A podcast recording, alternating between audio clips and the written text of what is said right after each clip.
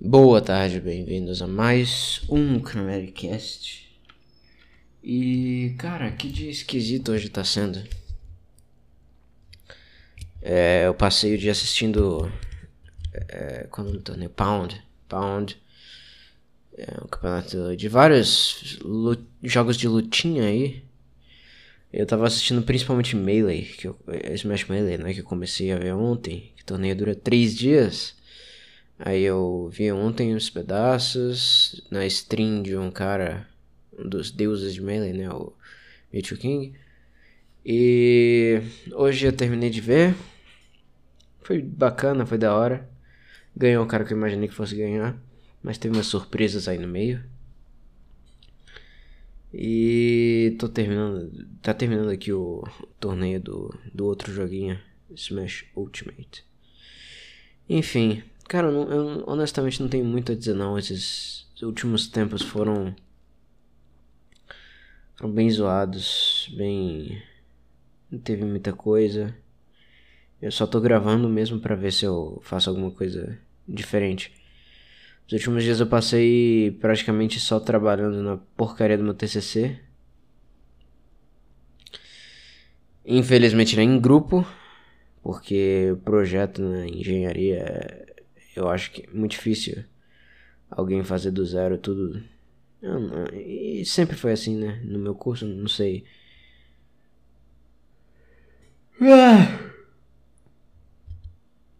Não sei como é em outras engenharias.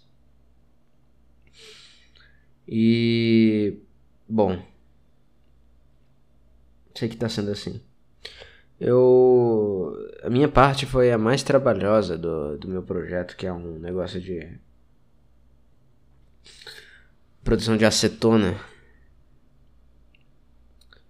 E deixaram. Fizeram uma simulação lá que precisa de um software que não tem como eu usar. Que se chama Aspen. Mas.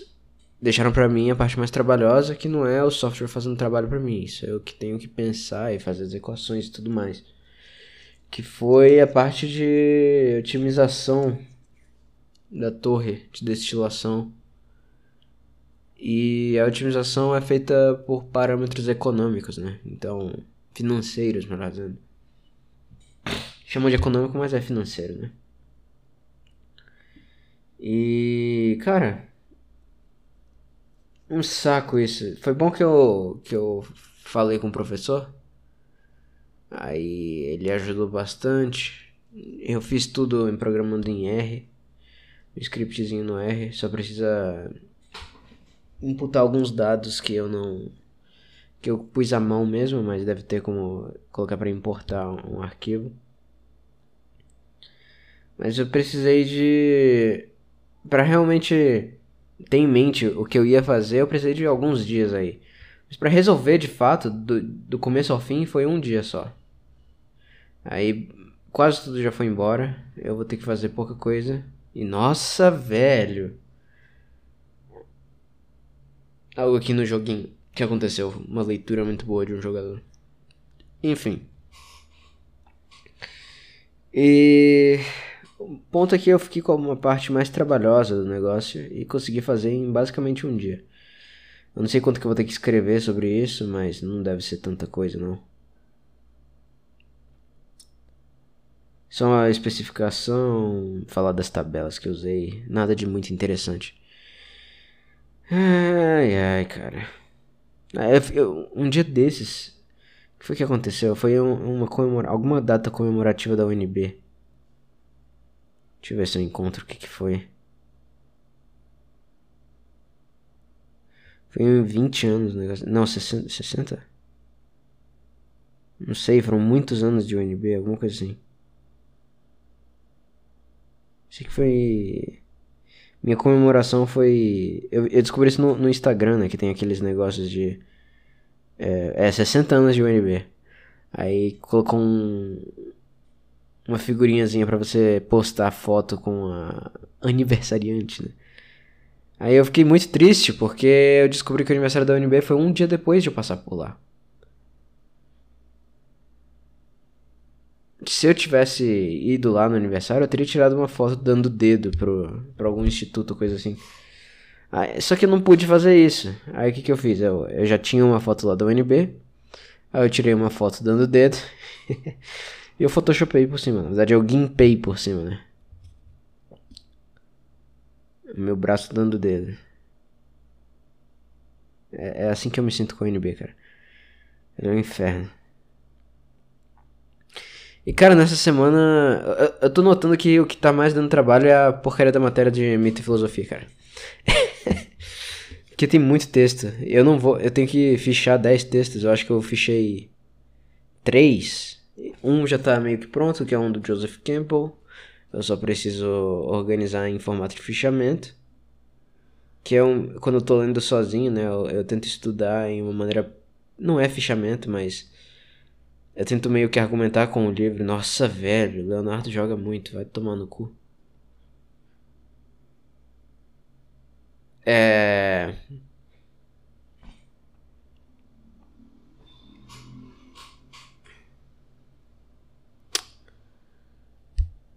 Ah, esqueci, cara, o que eu tava falando. Ah, fichamento. Cara, fichamento é um conceito muito retardado. Muito retardado. Você, você pode fazer fichamento sem nem pensar, cara. É só ler e faz no automático. Eu não. Os fichamentos que eu fiz, eu ainda li pensando, cara. Só que. Não, mentira. Teve um que eu só fiz. Aí depois eu li o texto de novo e vi que era interessante de verdade. Foi um texto do Levi Strauss, que é um cara falando de est estrutura de mitos. É, ok. Enfim. Fichamento é um conceito retardado. Eu acredito que você tem que pensar quando você tá falando sobre um texto. Você tem que argumentar. Porque você pensa você pensa falando, você pensa conversando, você pensa argumentando. Não é copiando.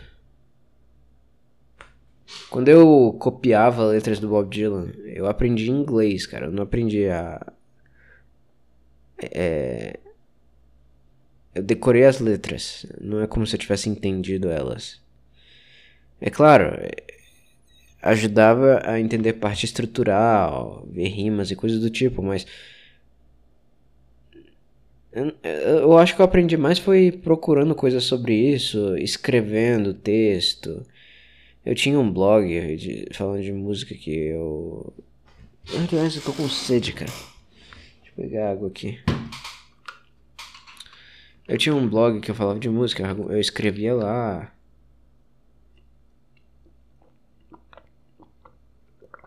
ASMR bebendo água.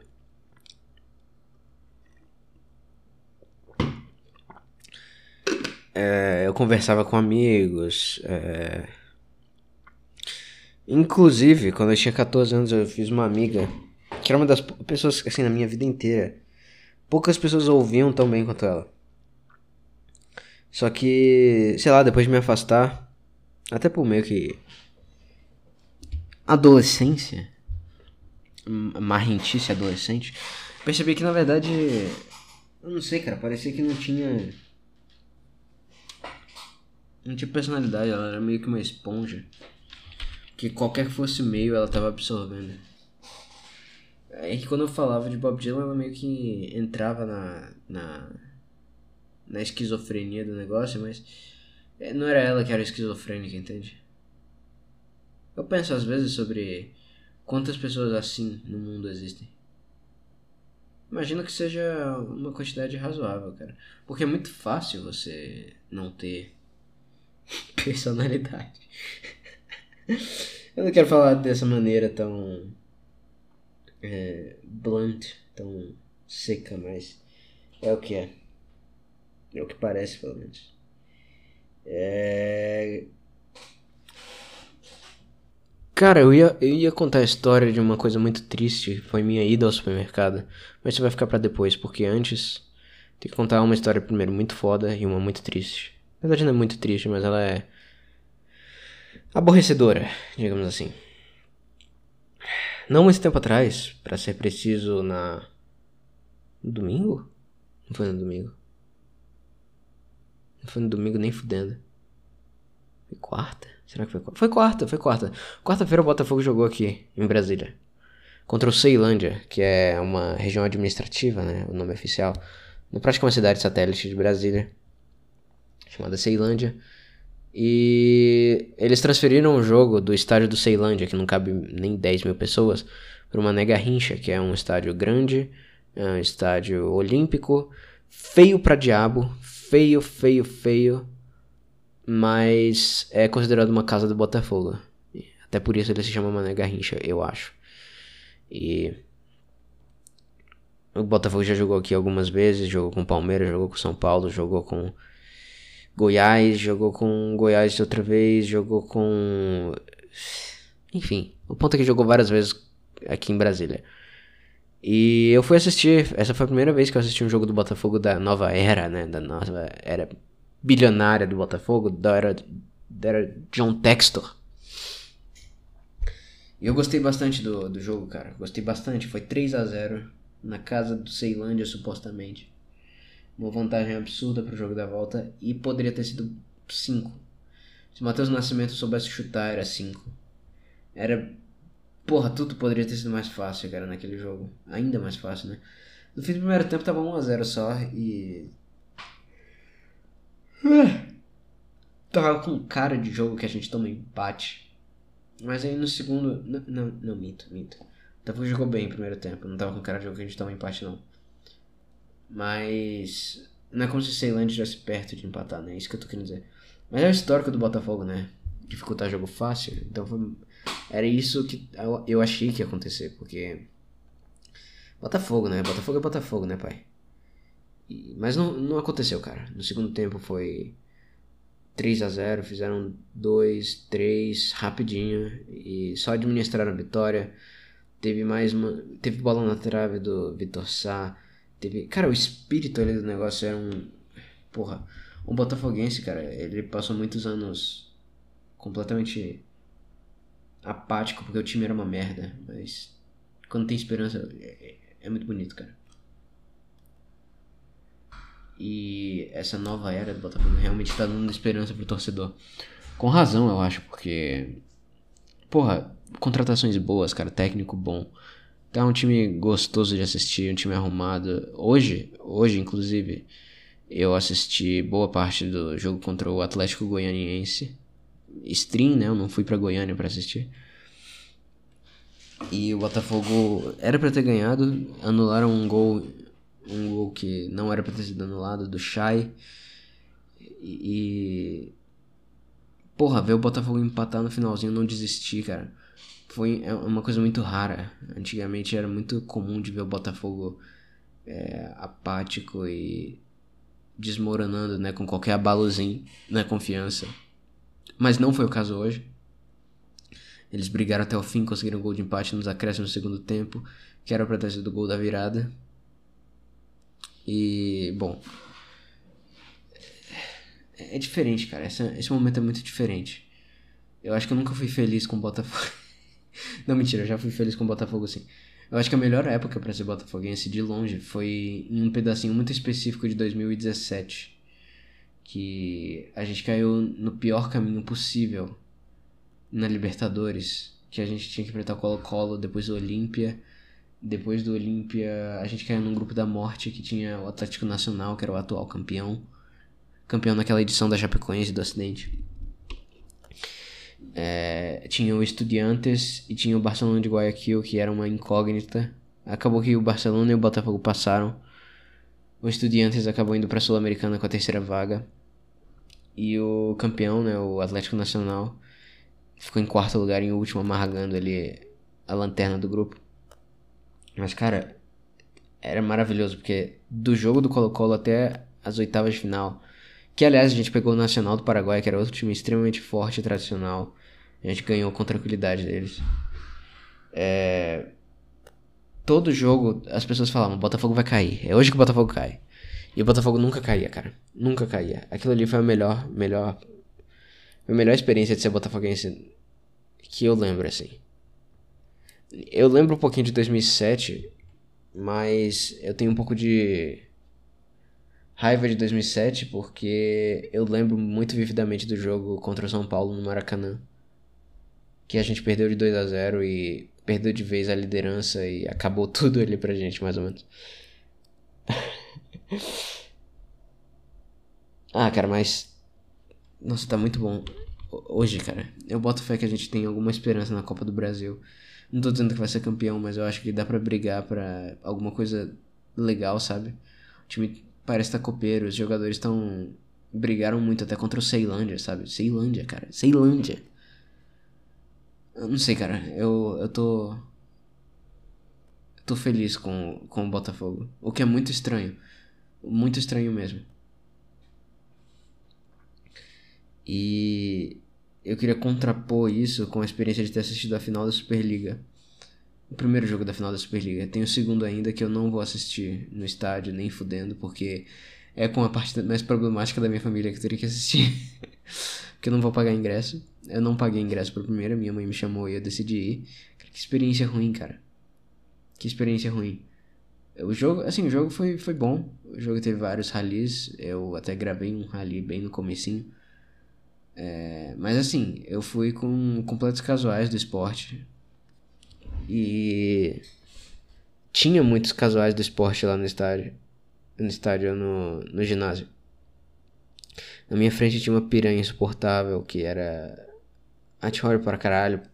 Tava torcendo uma hora pra um time e outra hora pro outro. Não sabia nada que tava acontecendo. Eu tava torcendo pro Praia simplesmente por um motivo. Geralmente, antigamente eu torcia pro Rio de Janeiro, né? Mas o Rio de Janeiro virou Sesc Flamengo, então não tem mais como torcer pra ele. e tem o Fluminense também, que eu definitivamente não vou torcer. E, cara, as torcidas mineiras são uma coisa fantástica, cara. Não é só no futebol, não. No futebol, assim, a torcida do Atlético Mineiro tem. É bonita, a torcida do Galo é bonita. A torcida do Atlético Mineiro do Galo é ótima. Da Raposa é bonita. Mas.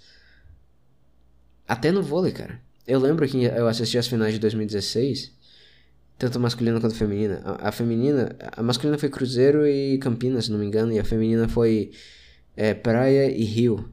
Eu torci pro Rio na época. Ele ainda não era Flamengo.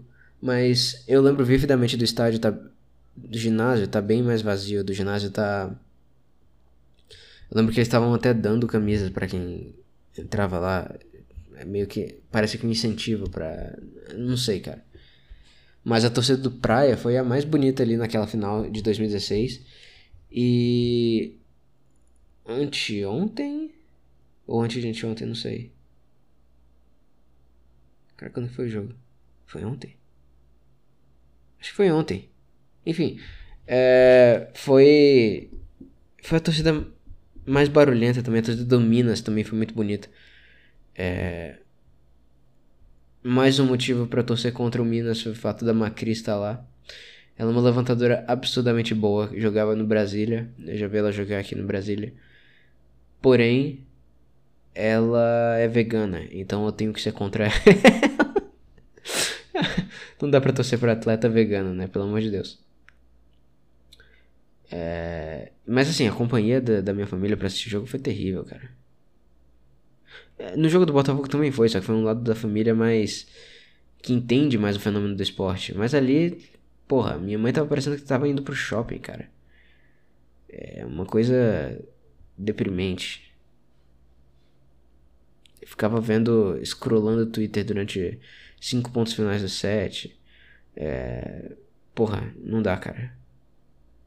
Não dá. Não sabia nem quais eram os times. Não, não conhecia direito nenhuma jogadora. Eu fui com a camisa da Holanda, né? Porque tem a, a Ana Bausch lá. Bausch. E ela é holandesa, né? Então, obviamente, eu teria que torcer pro Praia.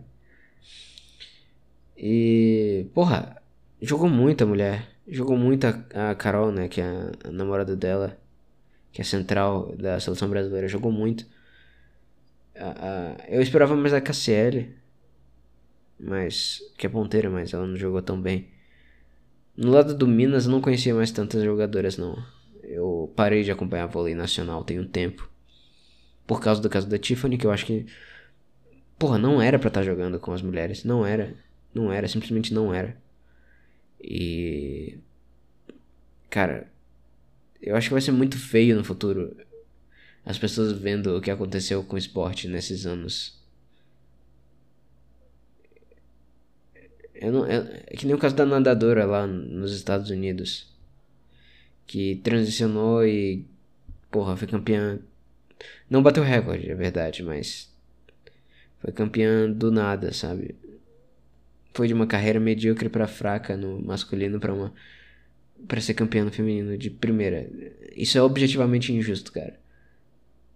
Isso é objetivamente injusto. Se, se pode entrar pessoa trans em esporte com o gênero com qual elas se identificam, não tem por que ter divisão entre sexo no, no, nos esportes. Não tem. E, e, e, assim, isso devia ser óbvio, cara. Porque nunca vai ter um homem trans participando do, do, da competição masculina, cara. Nenhuma aberração tipo Buck Angel não, Bucky Angel provavelmente conseguiria em algum esporte aí, mas. Enfim, o ponto é que. Não, cara, não. É, então essas duas experiências aí são para contrapor. E. Eu não sei, cara. Tem outras coisas que me deixaram triste, cara. Tem outras coisas que me deixaram triste esse tempo. Cara, eu fui no supermercado ontem, eu fiquei muito triste. Eu comprei menos de 4 quilos de frango e saiu 80 reais, cara. Não dá. Tava 22 reais o quilo, simplesmente não dá. Tinha que pesar a porcaria do frango e. Nossa, que tristeza aquilo ali foi. Que tristeza, cara. Eu gastei 110 reais em compras de, sei lá, em menos de uma semana. Ai, meu Deus, cara, meu Deus, muito difícil. A vida é muito difícil. A vida é muito difícil. Eu, eu, é, falando isso, eu tenho que comprar pasta de amendoim, isso aqui é muito caro. Aí acaba que eu não, não quero comprar porque é muito caro. É uma coisa que eu, que eu comia bastante quase todo, todo, toda manhã. Enfim, tá de noite, cara. Não sei porque eu tô falando disso. Eu assisti, assisti um filme recentemente. É, um dos primeiros episódios do Cramericast foi eu falando com. Foi o segundo episódio, eu acho. Foi eu conversando com o Facínora sobre Um Estranho no Ninho. Que eu tinha acabado de ler o livro e ele tinha acabado de assistir o filme. Que é muito foda, que tem o Jack Nicholson e. Eu não sei o nome de atores mas tem o Jack Nicholson. é, é um dos meus filmes favoritos, cara. É um dos meus filmes favoritos. Eu falei isso na época. Não sei se é meu filme favorito ou filme favorito, né? Mas tá na lista. Assim, que eu considero. Que eu considero muito, né? Que eu considero bem. Que eu penso positivamente sobre. E. O, o livro é... Eu gostei muito, cara. Eu penso em algumas coisas desse livro de vez em quando. Especialmente em. em...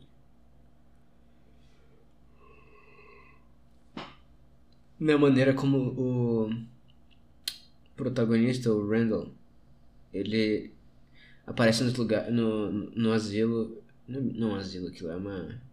É um hospício, né? Ele aparece no hospício E ele é meio que a, a única coisa sã daquele lugar. Então ele, ele dá um pouco de vida para pros, pros doidos, simplesmente por tratar eles como gente. Pelo amor de Deus, Glutton. Ou oh, Glutton não, é Light. Que isso, cara. Ah, corrigiu. É... E... Eu não sei, cara. Com a, a insanidade, as linkedices do mundo, eu acho que. Cara, quantas pessoas não estão antidepressivas como se fosse a coisa mais normal do mundo? Cara, você, não é como, como se você fosse deprimido, cara. Você só não sabe viver. Você não sabe viver, cara.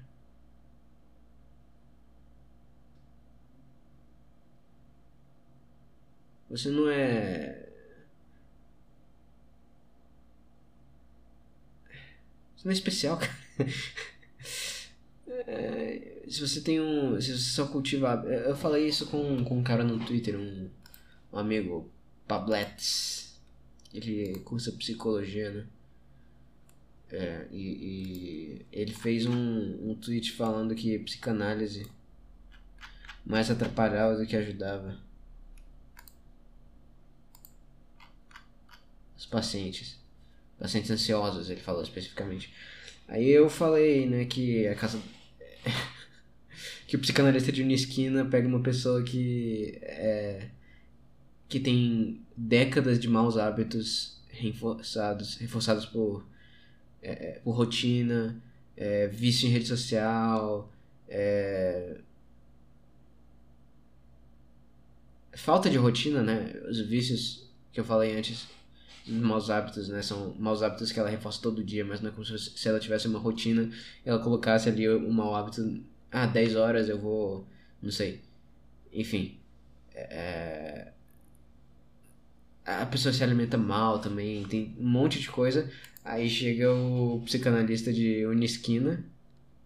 Ah, conte-me mais sobre sua família. Ah, cara, vai tomar no cu, na moral. Eu tenho uma raiva disso, porque eu conheço gente assim. Eu conheço esses psicanalistas de Unisquina. Tem uma na família. e ela é exatamente desse jeito.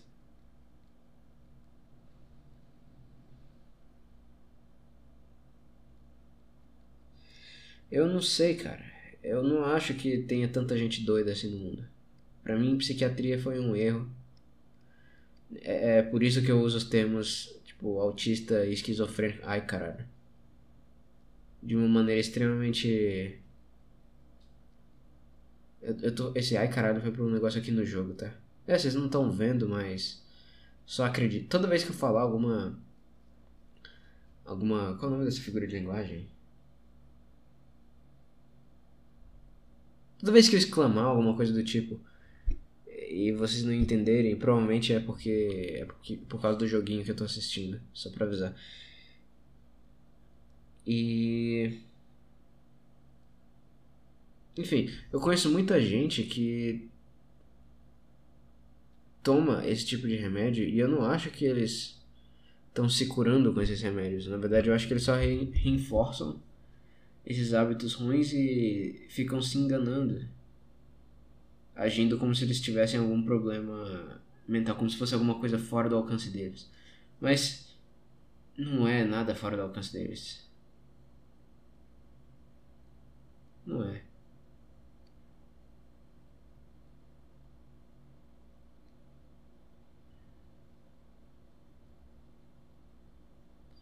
Se, se você se você tem maus hábitos e sabe que tem maus hábitos e se sente um merda por causa deles, tenta trabalhar nisso, cara. Não vai assumir que você se sente mal porque porque você tem algum algum problema fisiológico, bioquímico. Daqui a pouco você tá tomando benzodiazepina. É, não sei, cara. Não sei, não tô falando. Devo estar falando merda, não sei. Enfim, o, filme. Filme que eu assisti, né? Eu cheguei a mencionar rapidamente que eu assisti um filme. Foi. É, é, do mesmo autor de Um Estranho no Ninho. Que foi o motivo, né, de eu ter começado, entrado nessa tangente de remédios. A, o, o, o livro que foi baseado né, é do mesmo cara que escreveu a Estrela no Ninho, que se chama Ken Kesey. O cara é bem interessante, ele, ele foi. Ele foi um dos bons. Não é hippie a palavra, mas ele. Era, era desse bando de.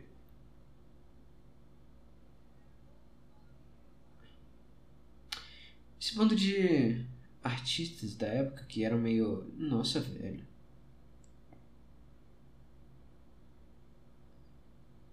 Tá.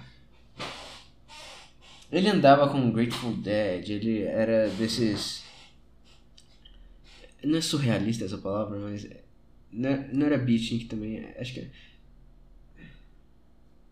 É porque eu não quero chamar ele de hippie, porque ele era mais. Ele não era de um movimento, assim. Mas ele atravessou os Estados Unidos numa van usando. Bom, não sei se ele usava LSD, provavelmente usava, mas. É, e ele também. Nesse. Esse bando aí tinha o. Tinha o. O Grateful Dead, né? Aquela banda. Cara, eu tô muito. Eu tô muito. Eu não devia estar assistindo isso aqui. Eu tô. Eu tô demorando para falar as coisas porque eu tô assistindo a porcaria do jogo. Aí o episódio fica uma merda. Mas foda-se também. É... Enfim, o ponto é que o Ken Kesey ele era um cara meio aberto a experiências, digamos assim. Ele era contra essa. Não o conceito de doença mental em si, eu acho. Porque o personagem do Estranho Nino, o, protagonista, o Chief, né, que é o índio, ele claramente é esquizofrênico e, e não tem. Ele não romantiza isso. Mas ao mesmo tempo ele, ele fala que. Bom, ele deixa entender, né? Ele não fala explicitamente que o tratamento dessas pessoas, né, desses doidos, era completamente desumano. O que provavelmente era. Mas então, essa esse filme que eu assisti é baseado na segunda novela do Ken Kesey, se chama Sometimes a Great Notion. Deixa eu ver qual que é o título que o filme teve no Brasil.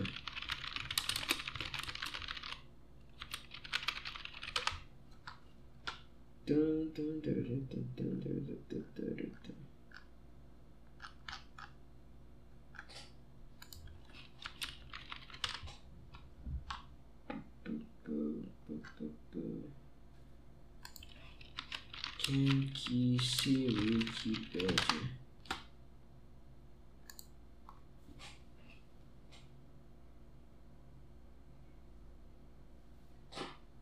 Ah, não tem pai, não tem. É impressionante.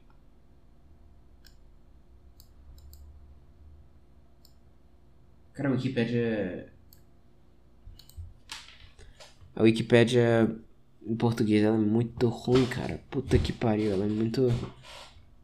Não é possível.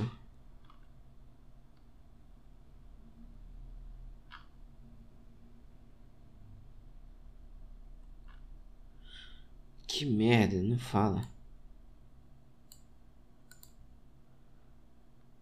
Voando sobre um ninho de cucos. Que porra de título é?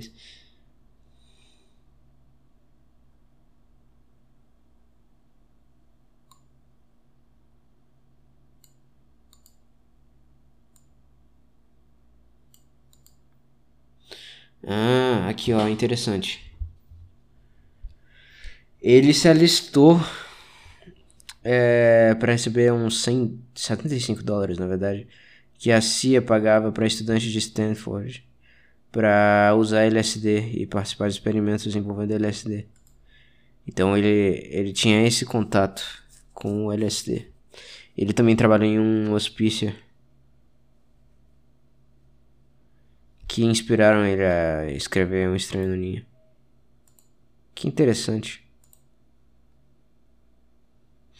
E ele realmente é aquilo que eu falei de não ser exatamente um hippie, mas ele foi meio que entre as entre as gerações hippie e beatnik. Mas ele tem é, é claramente alguma, alguma influência sobre os hippies. É o lado bom dos hippies, né? Aqui, ó, vou, vou pegar a Wikipédia boa, que é em inglês, pra ler o que fala dele.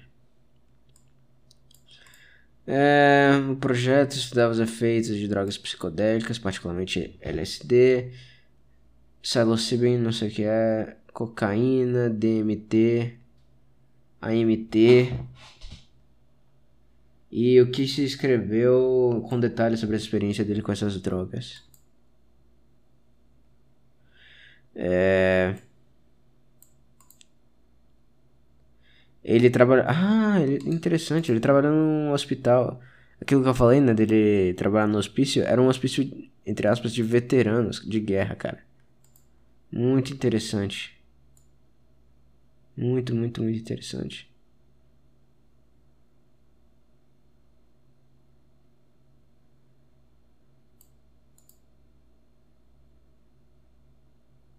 Hum.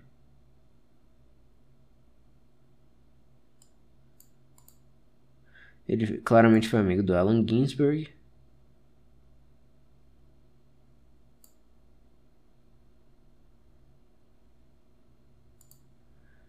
É, uh, served as a basis for Tom Wolfe's electrical desic test.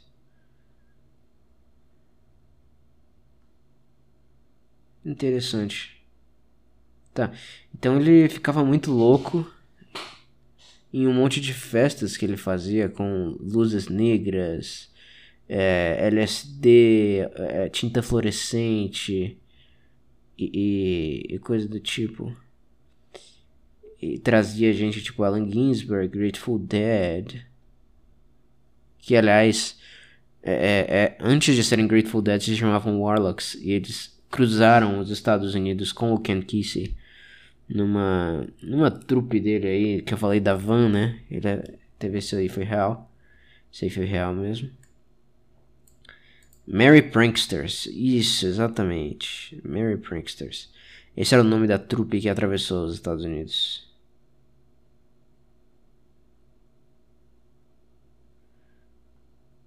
Ah, interessante. Os Mary Pranksters aconteceram porque ele ele foi da Califórnia para Nova York, né? Então ele teve que atravessar da costa oeste até a costa leste para publicar o livro que baseou o filme que eu tô tentando falar, mas não consigo porque eu tô lendo a história dele. Muito interessante, muito, muito, muito interessante.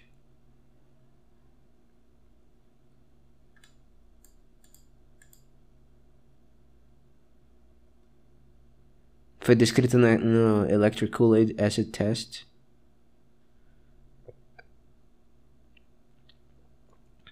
em uma entrevista depois de chegar em Nova York que, que se é, é citado dizendo o senso de comunicação nessa, nesse, nesse, nesse país praticamente atrofiou. Mas nós encontramos, enquanto íamos, né, atravessando, que era fácil de entrar em contato com as pessoas. Se as pessoas só entendessem que é possível ser diferente sem ser uma, uma ameaça.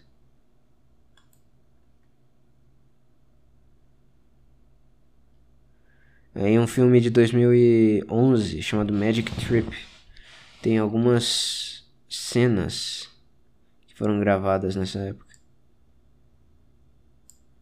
Aí essas eh, depois da, da, dos Mary Pranksters né, atravessando os Estados Unidos eles fizeram esses acid tests. Eu não sabia de nada disso, cara, muito interessante. Essas festas, né, acid tests, que ele, chamava festas, as festas. É... Ele, ele conheceu o Kerouac e o Ginsberg, né, que são os beatniks.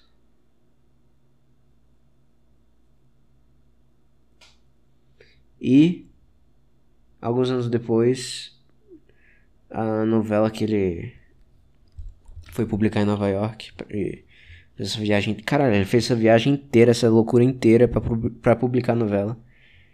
E acabou que em 70, alguns anos depois, já tava vendo o filme. Impressionante, cara. Impressionante.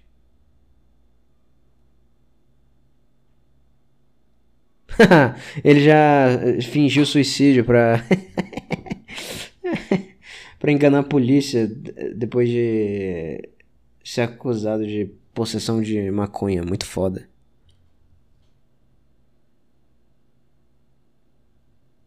Muito, muito foda.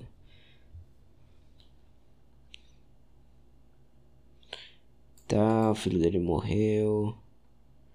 Ele tinha diabetes. Escreveu peças. Interessante, interessante.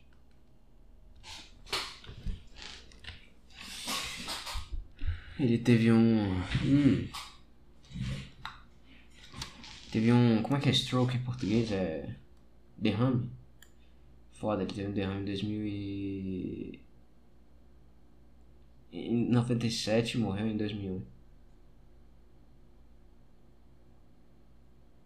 Interessante, cara, muito interessante. Tá. Eu vou, vou pegar aqui o negócio da Wikipedia sobre Sometimes a Great Notion. Que aliás é um livro que eu tenho físico, só que eu nunca parei para ler porque Não sei porquê, acho que outras coisas me, me, me, me pareceram mais interessantes na hora.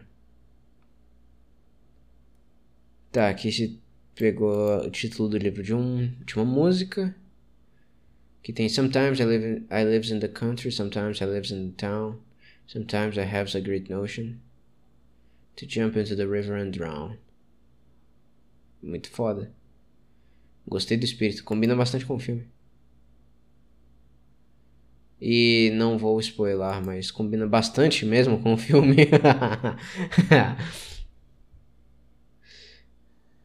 tá, eu sei como que é a história por causa do filme, mas vamos ver. É, a história. A história revolve em torno da família Stamper, que trabalha com logging, que eu esqueci a palavra em português. Eles derrubam árvores e vendem madeira, né? Eles são de um clã de loggers em Wakanda. Olha que nome maravilhoso, Wakanda.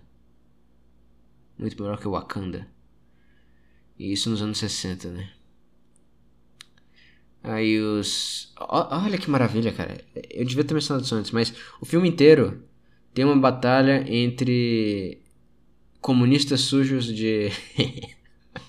comunistas sujos de sindicato e trabalhadores honestos da família Stamper que são honestos, mas são problemáticos para dizer o mínimo. Eles tá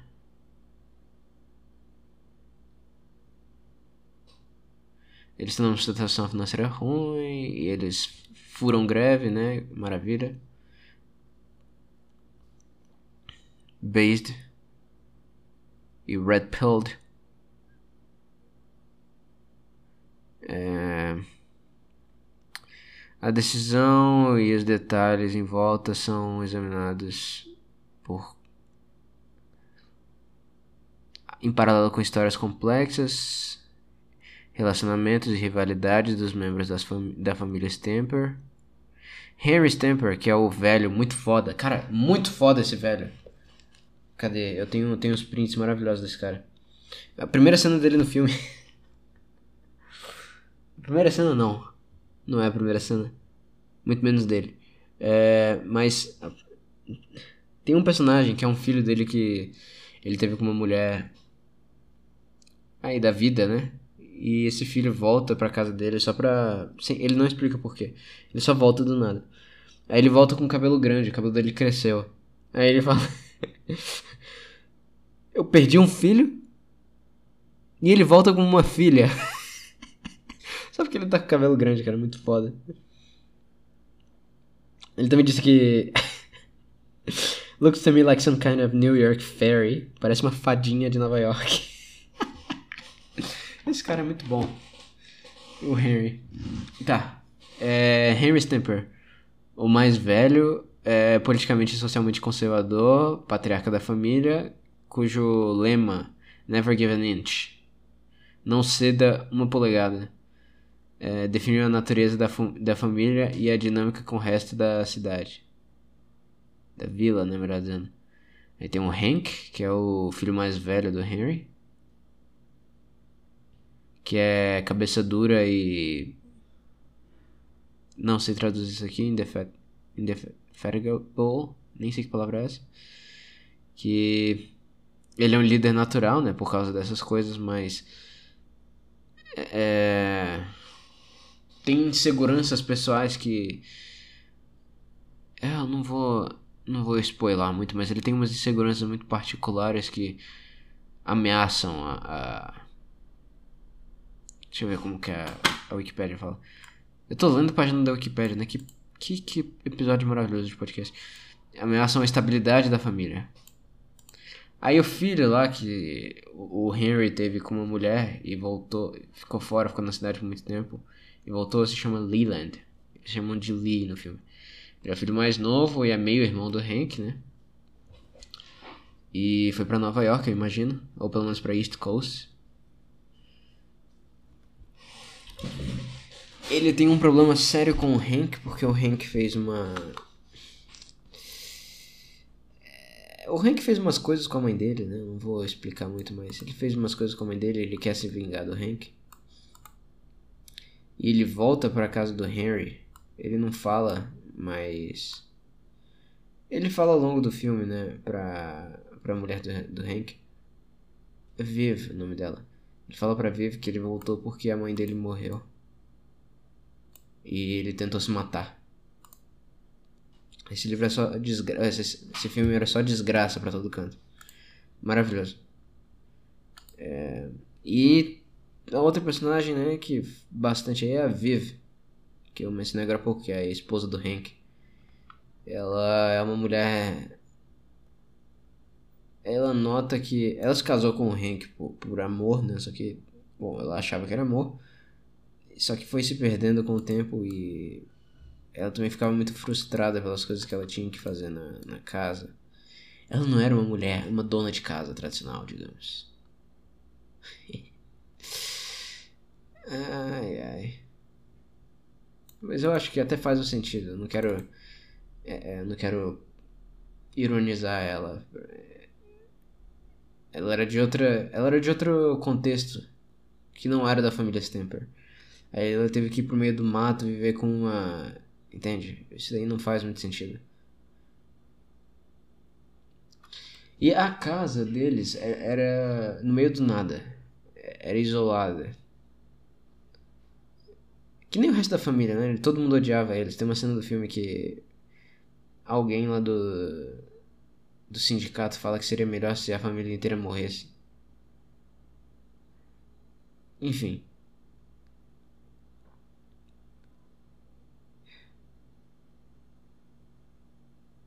Ah, interessante, o filme ganhou. Foi nomeado para dois Oscars. Maneiro. Enfim, de qualquer forma, é, o filme. Cara. Eu gostei do filme, só que tem muita coisa ali que eu acho que ficou meio aberta. E eu precisaria ler o livro, que eu vou ler eventualmente, para realmente absorver tudo que eu que eu posso da história, porque a história é muito boa. É uma história de, cara, a natureza é uma desgraça. A natureza é uma desgraça. Tem Cara, a cena que define o final do filme é o Henry, que ele tava todo fudido de. Ele quebrou metade do corpo. É, caindo de uma árvore. E ele passou boa parte do filme assim, cheio de gesso em metade do corpo. Mas eventualmente ele ele melhorou. Aí assim que ele melhorou, ele já quis ir trabalhar. Porque esse é o, é o tipo de pessoa que ele é. E.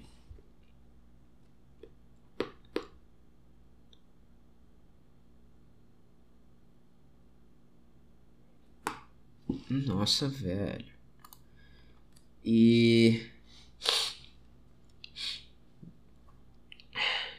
Ele, ele indo trabalhar, acabou que aconte... eles como que eu explico isso?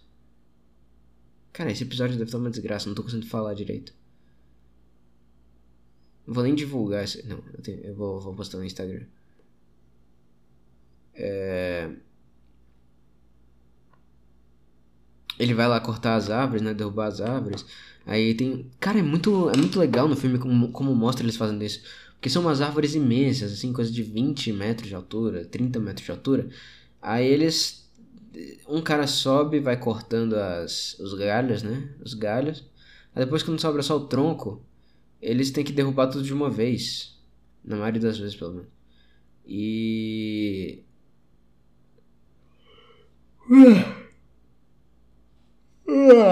Perdão. E. Uma das cenas. Mostra o, Hen o Hank subindo na árvore, cortando o, o, topo dela e sentando no tronco. E eles sabem que o negócio deles é meio complicado. Eles tem um ponto que eles, por causa das brigas com o sindicato, eles acaba que o sindicato ameaça eles no começo do filme e no fim das contas tacam fogo nos tratores deles é... É uma vida difícil, né, cara? O filme mostra isso muito bem, que eles têm uma vida fudidamente difícil. E a cena que eu queria falar, puta que pariu, eu só queria falar de uma cena específica. Era. Eles estavam cortando as árvores, era um negócio imenso, né? Esse negócio de 30 metros de altura que eu falei. Aí eles cortavam primeiro um pedaço, aí iam colocando uns. umas rampazinhas, uns negócios de madeira pra. pra ajudar a cair pra uma direção só. Imagina que o tronco de árvore, que é um cilindro, aí você corta um pedaço Aí nesse corte você coloca meio que um um negocinho de madeira em formato de de rampa, né, de prisma triangular para ser preciso. Para ir meio que empurrando o tronco pro lado que você quer que caia, né? Por exemplo, você corta, coloca eles lá, aí como tem uma rampazinha, como tem uma altura, vai subir e vai forçar para um lado. Se eu coloco na esquerda, vai forçar para a direita. Se eu coloco na direita, vai forçar para a esquerda. E isso é parte né, do processo de derrubar as árvores.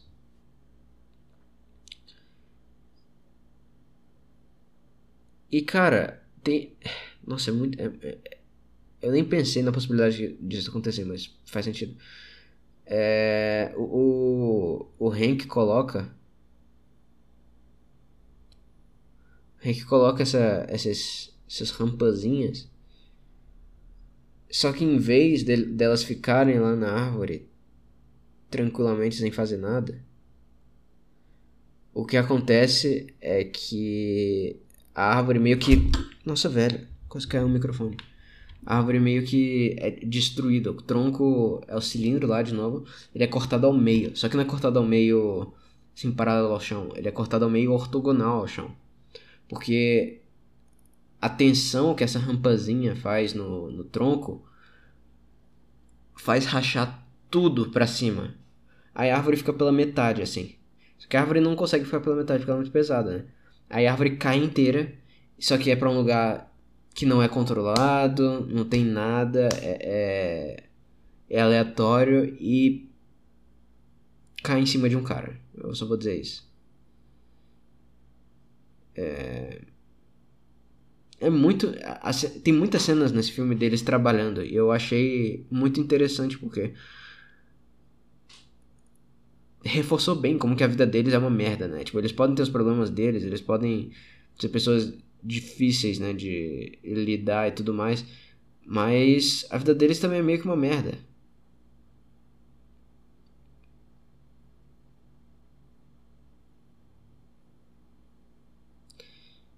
Enfim, eu, eu gostei dos, dos Stamper. Claro, eles têm os problemas deles, mas no geral eu gostei dos Stamper. Eu acho que é uma representação boa de trabalhadores reais, trabalhadores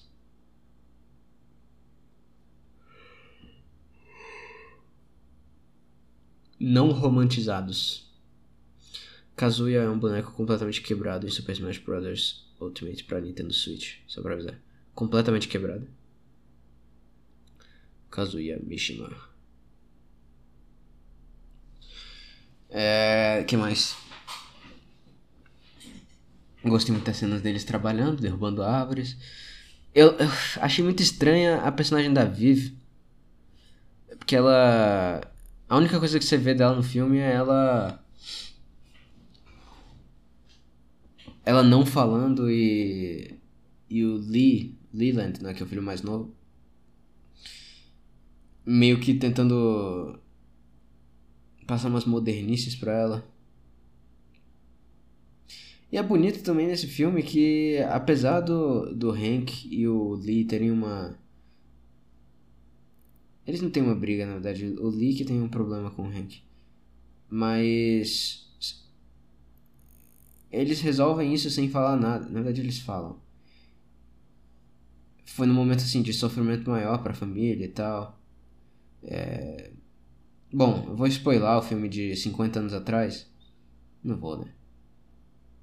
Porque ele foi de 50 anos atrás. vou continuar falando o que aconteceu. é. Mas quando teve essa cena aí que eu mencionei da árvore rachando no meio e caindo em cima de alguém, foi no Henry, né? Que é o pai da família, que é o cara mais velho. E ele ficou todo fodido, ele quebrou um braço completamente e ele não conseguiu sobreviver. Acabou que ele morreu. Só que o tronco da árvore ainda não caiu nele. Aquilo ali foi só metade da árvore. O tronco da árvore de verdade. Na verdade, não lembro agora se foi o tronco da árvore ou se foi. Esse pedaço da árvore que.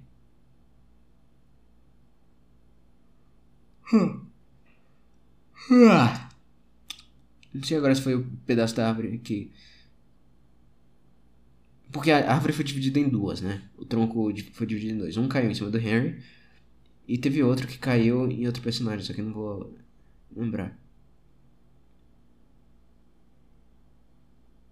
Não vou lembrar se foi realmente dessa árvore ou se foi de outra árvore. Enfim, não importa. Ponto que um, o Henry teve que ir pro hospital, né? E o outro cara, que era o Joe B, ele ficou numa situação extremamente complicada, que as pernas dele ficaram embaixo de um tronco de árvore. Até que não era tão ruim, porque a areia era, era fofa embaixo. Então ele não... Ele estava dentro de um rio, e as pernas dele estavam, obviamente, dentro do rio, e o tronco da árvore inteira, assim, caiu em cima dele, das pernas. Então ele só estava imóvel, só que tinha um problema se o, o nível do rio subisse, ele morria afogado. Porque ele não, obviamente não tinha força para mexer o tronco sozinho. Então o Hank, ele vai, vai lá e tenta ajudar ele. Ele pega o a motosserra, né? Só que a motosserra teve que ter teve que ser jogada na água pro, pro cara se salvar, né? O Joe B tenta se salvar. E a motosserra parou de funcionar no meio do negócio. Ela só cortou um pedaço do tronco. Então ele ficou lá com o Joe B um tempo. Só que eventualmente o tronco se mexeu. O tronco virou para frente. Aí o Joe B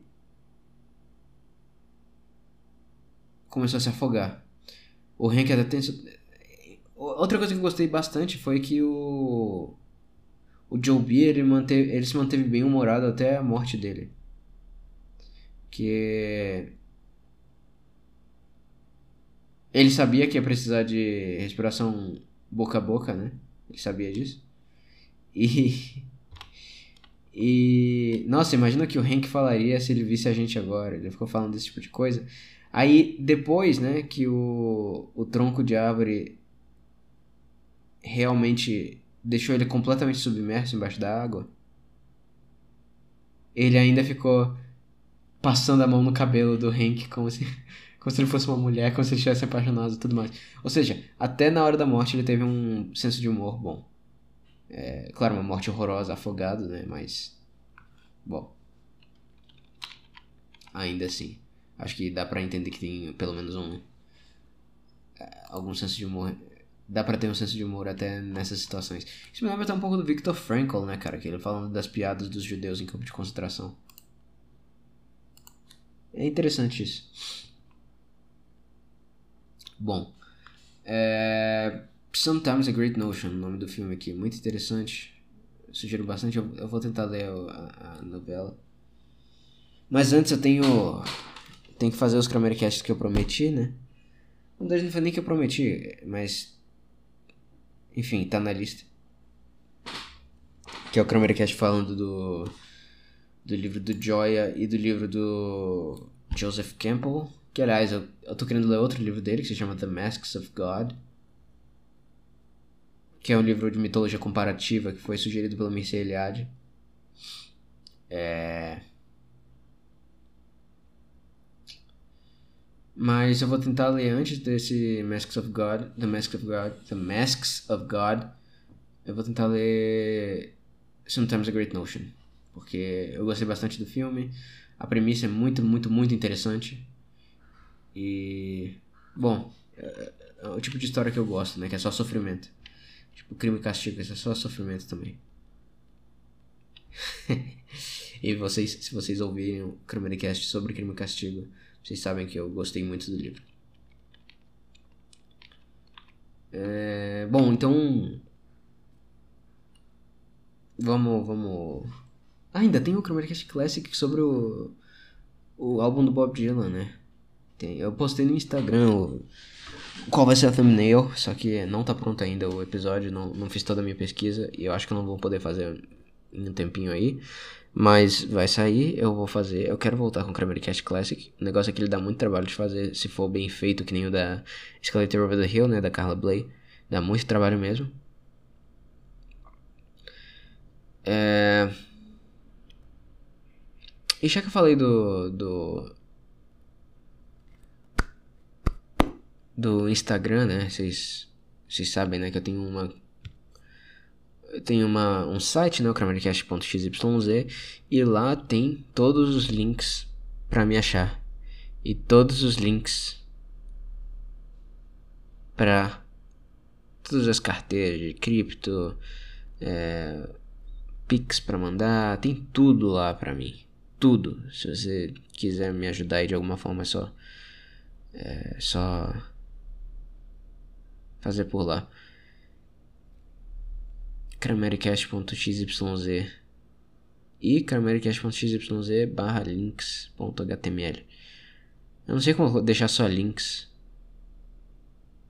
Vou tentar fazer isso qualquer hora. Será que será que se eu mudar o nome do arquivo só para links, ele abre Eu vou tentar fazer isso.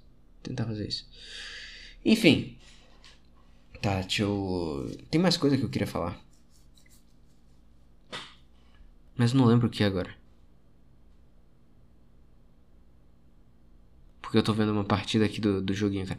O que eu tô fazendo da minha vida, cara? Domingo de noite eu tô vendo joguinho. Tô vendo competição de joguinho. E nem é do joguinho que eu mais queria ver, apesar de ser o joguinho que eu jogo. Eu queria ver do, do Melee, cara. Que me deixou ligeiramente decepcionado. Eu queria que o Amsa, que é um cara que joga de Yoshi, passasse. Porque o Yoshi naquele jogo não é, não é tão. Não é, não é, não é top tier, não é o mais foda, não, é, não tá nesses personagens mais fodas. E é uma coisa diferente. Mas ganhou quem eu achei que ia ganhar, né? Tem isso. Então, né? De qualquer forma. Cara, o que, que eu ia falar? Eu tinha alguma coisa pra falar. Ah, bicho. A internet é muito esquisita, cara. Muito esquisita. É, eu falei, né, de pessoas. No último episódio eu falei, eu acho. De pessoas que aparecem do além, né, pra mim. Tem pessoas que somem no além também, cara. Eu, eu fico meio decepcionado com isso. Um amigo meu, cara, muita gente boa, sumiu. Eu não vou dizer o nome dele porque ele deletou junto do chat do Telegram. Mas, cara, tinha várias conversas bem produtivas com ele. Ele tinha memória. Ele lembrava de coisa de ano. Mais de ano que eu tinha mandado pra ele, por exemplo. O cara tinha uma memória absurda. E nossas conversas eram bem legais, bem produtivas. É... Eu gostava de falar com ele. Aí do nada ele. Eu mandei para ele o meu trabalho da matéria de filosofia e disse que só me faltava um título decente. Aí ele disse. Ele só falou isso. É, acho que não poderei te ajudar com, com isso. E deletou o chat inteiro do Telegram. E ele não me bloqueou exatamente. Tanto que eu. Mandei uma piadinha até depois dele deletar o chat do Telegram e ele visualizou, deletou de novo e sumiu. Eu não vou, não vou ir atrás dele, né? Porque, porra, se o cara tá fazendo isso é porque ele tem os motivos dele. Mas é muito esquisito também, cara. É muito esquisito. Não façam esse tipo de coisa. Ou se forem fazer. Aliás, todo mundo tem seus motivos, né? Eu não vou, não vou, não vou ser injusto aqui. Eu não sei. Faça isso se você achar que é necessário. Se for necessário, você faz. Pronto. Bom, mas é. Bom, não sei. Ainda apreciarei é... o amigo, ainda que não tem mais vestígio de, das conversas com ele. o que importa no fim das contas é a memória, né? Final Fantasy IX, galera. Joguem Final Fantasy IX. São nossas memórias que, que importam no fim das contas.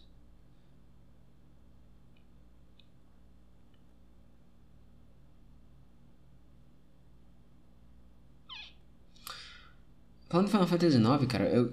Nossa, tem tanto jogo que eu queria jogar. Só que eu tô ficando velho para jogar jogo, eu tô... não tenho mais energia para jogar. Eu sempre quero estar tá fazendo outras coisas. Por exemplo, em live eu queria jogar Medabots Rokushu Version de Game Boy Advance, que um amigo meu, o Red, o que veio falar de. No episódio do. Cara, que ficou tocando Bob Brown no fundo, Bob Brown Goes Down.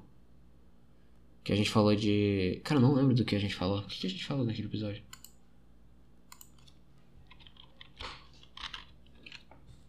Tá vendo? Eu não tenho memória, cara. Vai ser um episódio bom, eu só lembro disso. e falta de ter Bob Brown no fundo. Ah, do ga dos gamers bombados, cara. Lembrei. Que tava tudo ficando mais feminino na sociedade. é, foi, foi muito foda esse episódio. É uma figura extremamente peculiar esse amigo meu. Mas enfim, ele tava vendo Medabots com o irmãozinho dele. E falou que Medabots é um desenho muito bom. E eu lembro de ter assistido Medabots, sei lá, em 10 anos atrás. E, e ter gostado. Então, decidi jogar esse jogo. Não vou assistir Medabots de novo, né? Pelo menos não por enquanto. Não, é, é sim, do nada, quando eu tenho sugestões do Kenji pra ver, tipo, Monster, que é um desenho chinês aí sobre um médico. E filmes também. Eu queria. Eu, eu, sou muito ruim de filme, cara. Eu sou muito ruim de coisas é, é, audiovisuais. Eu sou muito ruim de, desse tipo de. Sou muito sem cultura nessas coisas. E música também, né, cara? Música eu só gosto do que eu gosto. Eu não conheço música por conhecer música. Nossa, velho, para de zap B. Aliás, não, não para não, porque é muito foda. Tá dando certo. Que cara bom, velho. De qualquer forma. Entre no crameracast.xyz. É... Ah, tô falando de jogos, né? E, de qualquer forma, eu só ia falar que eu ia streamar jogo quero fazer isso. Presta atenção no, no RSS, no feed de RSS do, do site. Nem tanto no do podcast, porque quando tem episódio novo do podcast eu também posto no site, então tanto faz, né? Mas. Cara, se você não sabe usar um feed de RSS, é a coisa mais simples do mundo. Você só entra num. Pô, tem. Tem programa que faz isso, mas tem em celular, tem aplicativo que faz isso fácil. Podcast Addict. Baixa lá Podcast Addict. Aí procura como adicionar RSS que é muito fácil, é só clicar no maisinho, se não me engano, depois no símbolo de RSS. E coloca lá, cramercast.xyz. Bom, acho que tem que pôr HTTPS antes. Enfim, tem, tem o RSS lá no, no site. É só ir pra cramercast.xyz. Você vai ver lá. Mas é https barra, dois pontos barra barra, né? cramercast.xyz barra rss.xml. É isso, cara. Se você Vai por mim, feeds de RSS são, são muito mais úteis do que. do que rede social no geral, cara. Imagina acompanhar notícias por Twitter. Meu Twitter tem zero notícias. Eu uso meu Twitter para falar merda e ver os outros falando merda e zoar os outros falando merda, cara. Eu não vejo pra, pra notícia, cara. Notícia eu acompanho, ó, posso. Vou abrir exatamente as notícias que eu acompanho aqui, ó. Coisa de Linux, coisa de Linux, coisa de Linux. Site de cozinha. É, um canal do YouTube. Mais coisa de Linux. Aí tem um site chamado Bitcoin News. Aí tem o, a Bankless Brasil. Aí tem Bankless Brasil Podcast. Aí tem meu site pessoal. Aí tem meu, o Kramercast. Aí tem o site do Piero Scaruffi. Que ele tem um RSS Inclusive o nome do RSS dele é muito engraçado, é scaruf.xml. Em vez de ser rss.xml. Aí tem o Medium da Torrada. Aí tem o Medium de outro amigo meu, Nigueira. Aí tem o Infowars. Aí tem um, um Instituto de Coisa de Estudo do Bob Dylan. Aí tem o podcast do Tom Woods, podcast do Samuel Andreev. Canal do YouTube de um cara que simplesmente faz viagem e foda-se. Eu não tenho como descrever isso melhor, ele simplesmente faz viagem, foda-se. Ele vai para os lugares sem, sem hotel, sem casa, sem nada, dorme no meio do mato e, e dá zero fodas pra tudo, dá fodas negativas pra tudo. Se chama Vagrant Holiday, inclusive sugiro bastante esse canal. Bastante mesmo. Aí por último tem coisa de esporte, né? Fogão net, coisa de vôlei. É... Enfim. Ah, tem, tem o site também do. Tem uns. Tem uns sites diferentes, tipo o Thoughts on Thinking, que eu acompanho. Apesar de que ele não posta nada. Tem Eras. É, e tem o Blessing All the Birds, que é de uma feminista que escreve sobre a Joanna Newsom. Que eu acompanho porque ela escreve bem. Apesar de ser feminista, ela escreve coisas interessantes. Enfim. Esse episódio tá muito longo. O que eu quero dizer é, use RSS. Coloca lá cramericast.xyz barra rss.xml. Nossa, velho. É... que mais? E... Ah, sim, no RSS eu vou avisar quando eu for fazer live. Eu provavelmente vou jogar. Eu, eu joguei esses dias Mario cara. Mario de Game Boy Advance. Power Tour, que era um jogo que eu jogava bastante quando era criança. É. Eu acho que eu já zerei o jogo, inclusive. Ele é muito curto, bem curto mesmo. Eu não vou conseguir todos os power shots porque isso é inútil. Mas. Ah não, eu tenho que fazer ainda o torneio final lá em singles. Aí é um pouquinho mais difícil. Porque eu tenho maus hábitos e eu tô tentando jogar no modo difícil. Que você faz tudo manualmente, você não faz tipo de ataque diferente, você não corre na bola do mesmo jeito. Você tem que fazer tudo manualmente. Que eu nunca joguei assim na minha vida. Ai, ai. Enfim, eu vou avisar tudo no RSS. Se eu decidir jogar Mario Tennis, se eu decidir jogar Medabot Sokushu Version. Mas eu tô no fim de semestre. Eu, eu tô na hora de jogar mesmo. Eu só tenho que fazer os negócios lá da disciplina de mito e filosofia que tá no trabalho, né? Fazer uns fechamentos. Mas eu acredito que uns 5 já foram, ou seja, tenho que fazer mais 5. E. Cara, deem feedback. Eu ganho feedback, mas é sempre. Sempre dos mesmos amigos. Aí.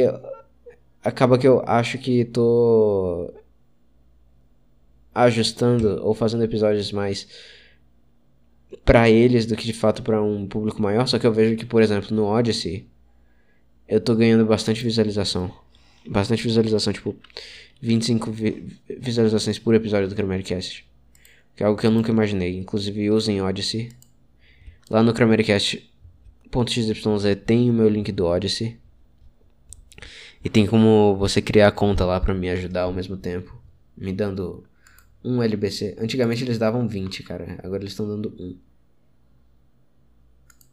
Mas ó, no, no meu canal do Odyssey, cara, o último episódio teve 28, o anterior teve 25, o outro teve 21, o anterior teve 28. Um vídeo que eu fiz sobre o cancelamento do Monark dois meses atrás teve 233 visualizações. O episódio falando do LinkedIn teve 20. A do funk mesopotâmico, que foi maravilhoso com Kalel, 15 o um trecho de uma live falando de um texto da Torrada chamado 2015.zip teve 30. Enfim, são melhores que as visualizações que eu tô tendo nos aplicativos. E Bom, muito foda o Odyssey, cara. Já foi pro Odyssey o Imp Lemon, o é, é, Kino Corner. Quem mais? O, o Glink. Cara, só falta o PewDiePie. Se tivesse o PewDiePie no Odyssey seria perfeito, mas. É só, o PewDiePie tá postando cada vez menos, então. É o Odyssey superando o, o, o YouTube, finalmente. Exceto pelo Monark, né? O Monark tá no Rumble. Aliás, tem que assistir mais Monark, cara. Não assisti tanto ele esses. Eu tenho que ver o episódio do, com o Vinheteiro, cara. O Vinheteiro é um cara maravilhoso. Eu gosto muito dele. Porque ele. Ele deixa todo mundo desconfortável. É incrível, cara. Ele tem, tem que ter algum talento para você conseguir deixar as pessoas tão desconfortáveis assim. Muito foda, cara. Tô fechadão com o vinheteiro. Mas, é, eu não vou mais falar muito. E eu acho que eu já enrolei muito, tanto no começo quanto no fim. A lição desse episódio é: assistam Sometimes a Great Notion. É, assistam Um Estranho no Ninho, né? Com o Jack Nicholson. Assistam Medabots e ouçam Cramericast. Usem plataformas alternativas, entrem no site. E é isso. Fica parecendo que eu faço propaganda, né? Enfim, vou parar de enrolar aqui. Muito obrigado.